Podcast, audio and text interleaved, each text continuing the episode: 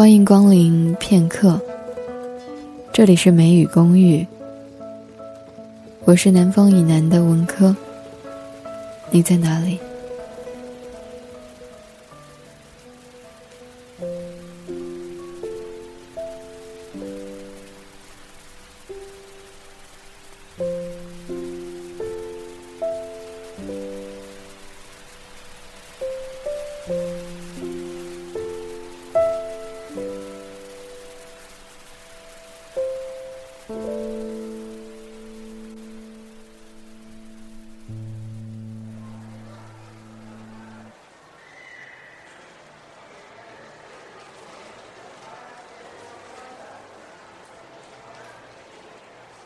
路人会对经过的城市产生情绪，欣赏、羡慕、留恋、讨厌，甚至是鄙夷。我对北京生不起情绪，这里太吵了，忙忙碌碌，喧嚣不停，每次都是还来不及评价就离开，这次也不例外。可是回到我的梅雨公寓。我开始梳理我知道的关于他的故事。一个故事，一个新闻，一句承诺，一声抱怨。我想先提一提丹麦。在丹麦工作的每个人都要缴纳百分之三十六到百分之六十不等的税。赚的越多。缴的越多，却很少有人抱怨。他们甚至会在有政党提出要减少税收的时候示威反对。这种让很多其他国家的人匪夷所思的思维方式，对于当地的人来说非常重要。一位在丹麦生活了一辈子的商人说：“我们支持高税收，因为我们不想看到穷人。”一旦有了穷人，他们可能会为了一块面包而伤及一个生命。同样的道理，这里的银行也是不能见得让人看了是固若金汤，没法抢的。因为如果亡命徒抢不了银行，他就会去危害路人。银行可以有保险理赔，路人的生命受到威胁就是大事儿了。那里的人们总是希望大家都一样，没有弱者，也不需要强者。一些得了诺贝尔奖的大学教授，也不会随便跟人家提起自己获得的荣耀，因为显示自己比别人强，在那里不是一件值得称道的事情。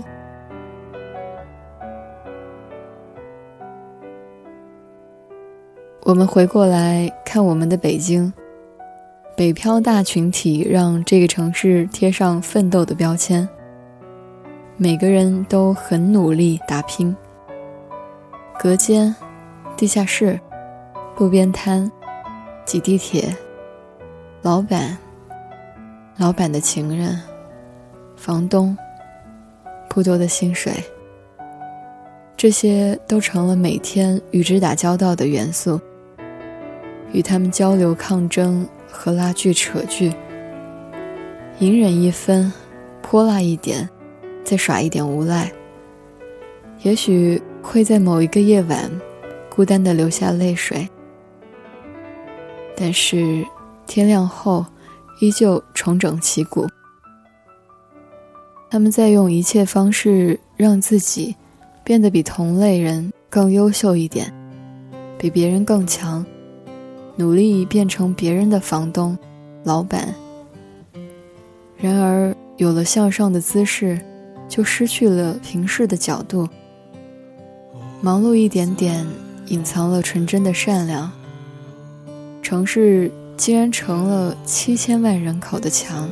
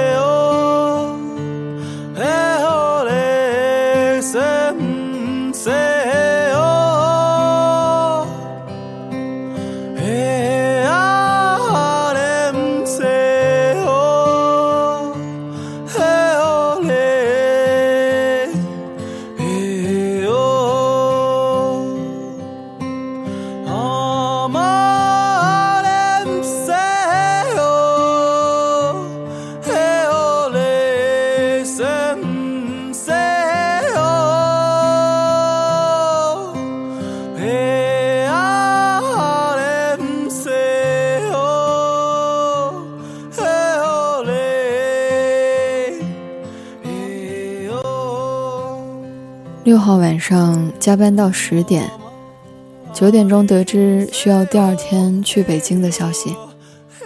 说实话，糟糕透了。因为有很急的项目不能放，而去北京的事情又不能推，就意味着我必须带着工作出差。最重要的是，我不喜欢北京。一三年九月，旅行路过那里，只去了一个地方——雍和宫，和蒂小姐一起。那时候，蒂小姐在北京做摄影，朝阳区租住了一间地下室，八平米，一千二百块，每个月工资三千。她说会从助理一点点做起，摄影靠悟性，他有这个细腻和信心。做几年有起色后，等我从普陀山回来，就一起做公益。我们肩并肩走在雍和宫的高墙下，一起谈论着二十三岁关于梦想的话题。几只不怕人的鸽子和他目光中澄澈的憧憬，定格为我对他所有的记忆。一四年八月，我在火车上发微信给他：“我来北京了，我已经回安徽老家了。”手指僵硬地停留在键盘上，打几个字又删掉，最后关掉了手机。这不是向暗恋的人吐露心事的犹疑和忐忑，而是一种很深的歉疚。我觉得我这一句话定是伤害了他。这一年中，他只更新过一个状态。再优秀，也无法在这里安家。有时候我觉得自己像一只小小鸟，想要飞，却怎么样也飞不高。也许有一天我栖上了枝头，却成为别人的目标。我飞上了今天，才发现自己从此无依无靠。每次到了夜深人静的时候，我总是睡不着。我怀疑是不是只有我的明天没有变得更好？未来会怎样？究竟有谁会知道？幸福是否只是一种传说？我永远都找不到。我是一只小小小小鸟，想要飞呀飞，却飞也飞不高。我寻寻觅觅，寻寻觅觅一个温暖的怀抱，这样的要求算不算太高？背着沉甸甸的包。在北京国际饭店门口打出租车，和师傅说找个最近如家或者汉庭。师傅在路上和我聊天，得知我是外地过来参会的，而会场就是在国际饭店，就很诧异地问我为什么不直接住在那里，多方便啊！那太贵了，你们不是报销吗？我睁开了一只微眯着的眼睛，诧异地看向他。报销就不在乎价钱吗？他撇撇嘴，不以为然道：“要是共产党都是你这样的就好了。”我又窝回座位上，闭上眼睛，回了句：“别人的钱也是钱。”会上大家都忙着递名片。我这个在这种会议上穿运动鞋的异类，多半是被忽略的。也有那么几个不拘小节的人递名片到我手里，随后索要我的。由于出门匆忙，顺手抓了一叠去年还不是总监，只是小职员的旧名片，还回去时，那个递给我名片的人不自然地撇撇嘴，可能他觉得定是失误了，想要回自己的名片，还不好意思开口。我翻了翻收到的一叠名片，名头不是经理，就是总监，也撇了撇嘴。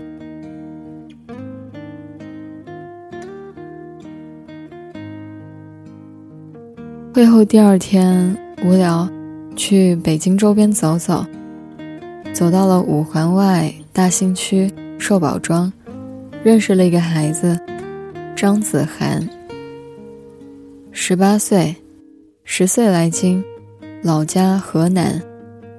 七岁时寄养在河南周口亲戚家的他，给在北京打工的父母写了一封信，其中详细列举了到北京生活的若干好处。他因此从一名留守儿童变成了流动儿童。大约四十年前。这个叫寿宝庄的地方，还是成片绿油油的菜地。北京城里的小学生会一路唱着王国福家住大白楼的歌儿，到这儿来学农。近十年来，菜地消失殆尽，取而代之的是三个人口在两万以上的城中村。如今，寿宝庄公交站一带。分布着三四所幼儿园，以及几家打工子弟的中小学，成了周边房区最高的学区。这是一个外来人口的世界，有熟悉的乡音，却不再是老家那个亲缘连接的熟人社会。他和我说：“有人会骗你。”他还记得七岁时写给父母的长信里，他列举的理由之一就是大城市人素质高。如今提起这个，他会露出讽刺的表情，说：“看来是我想太多了。”张子涵家在大兴区寿宝庄，租住着两间小房，外屋的这间是他的书房兼卧室。一张上下铺铁床，窗户底下摆了一张课桌。他不喜欢这里，他希望自己有一天能住到海淀区的大学旁边。他话里话外都是对这个地方的厌恶。必须劝我爸回家，这句话几乎成了他的口头禅。实际上，他们住到现在这个地方之前。已经搬了四次，每次搬家都是循环着一条交织着希望和荒谬的固定路线。父女对峙，父亲妥协，决定搬家。新家仍在寿宝庄，距离原来的居住地大约一百米左右。城中村能提供生活所需的一切魔力。六年级的暑假，他向父亲借了五十元，批发了一些杯子和圆珠笔，在村里挨家挨户敲门推销，卖卖萌东西就比较好卖。一个月时间赚了一百三十多元，结果被父亲收走了一百元。我说：“你这是剥削。”他说：“这就是个剥削的时代，你不够强大，就是要被人剥削。”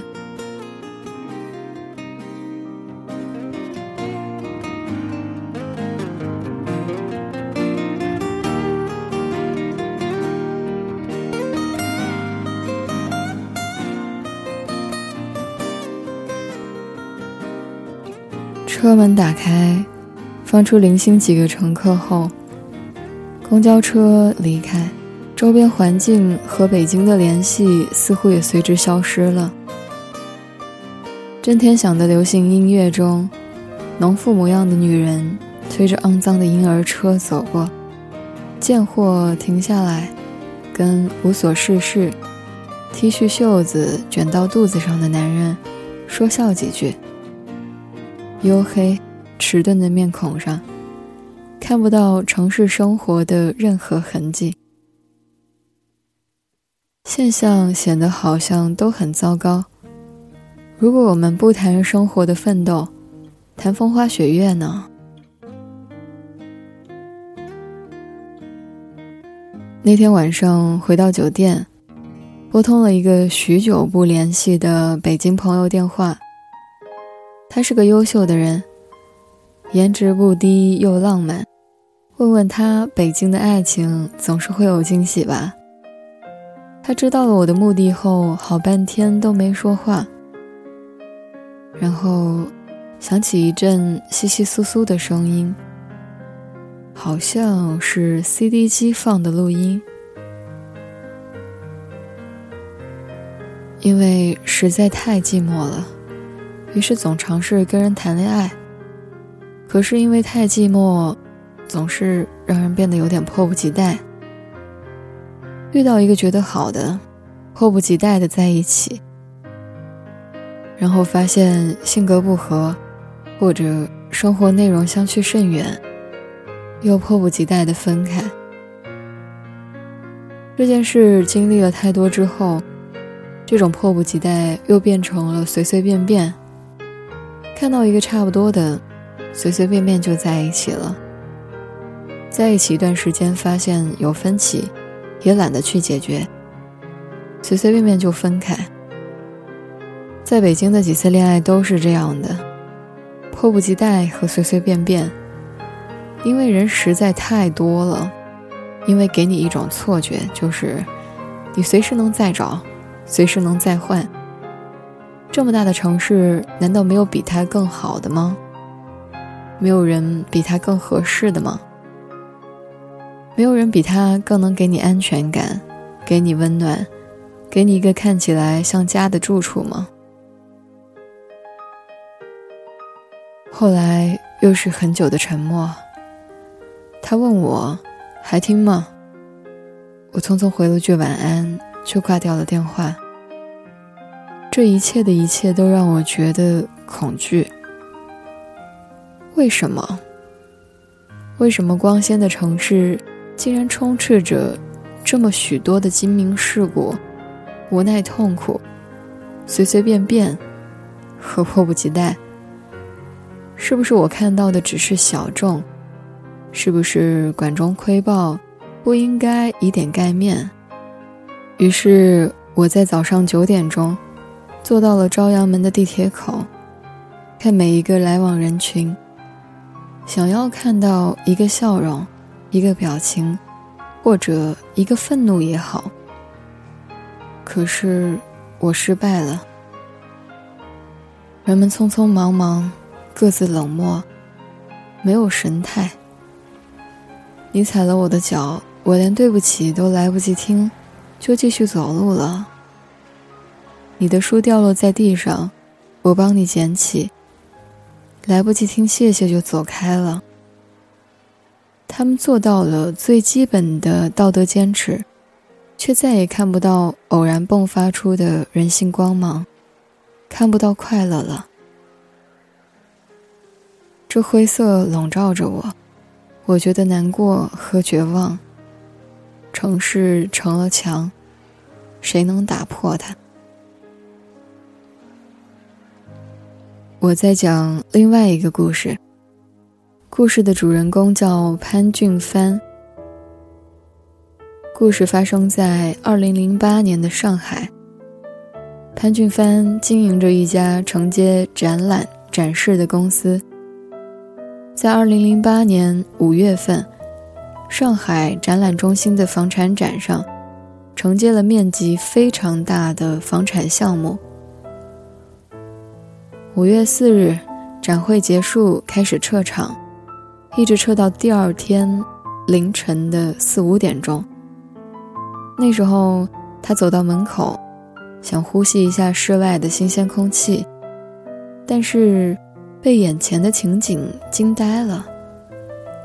他这样说当时的心情：大家看到这个非常庞大、美丽的广场上，那时候堆满了所有废弃的物料，都是从展馆里拖出来的。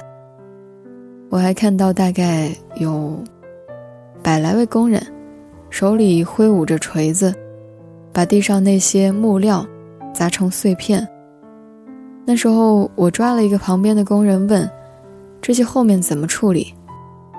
他指着前方对我说：“你看前面那辆马路边停了运垃圾的车吗？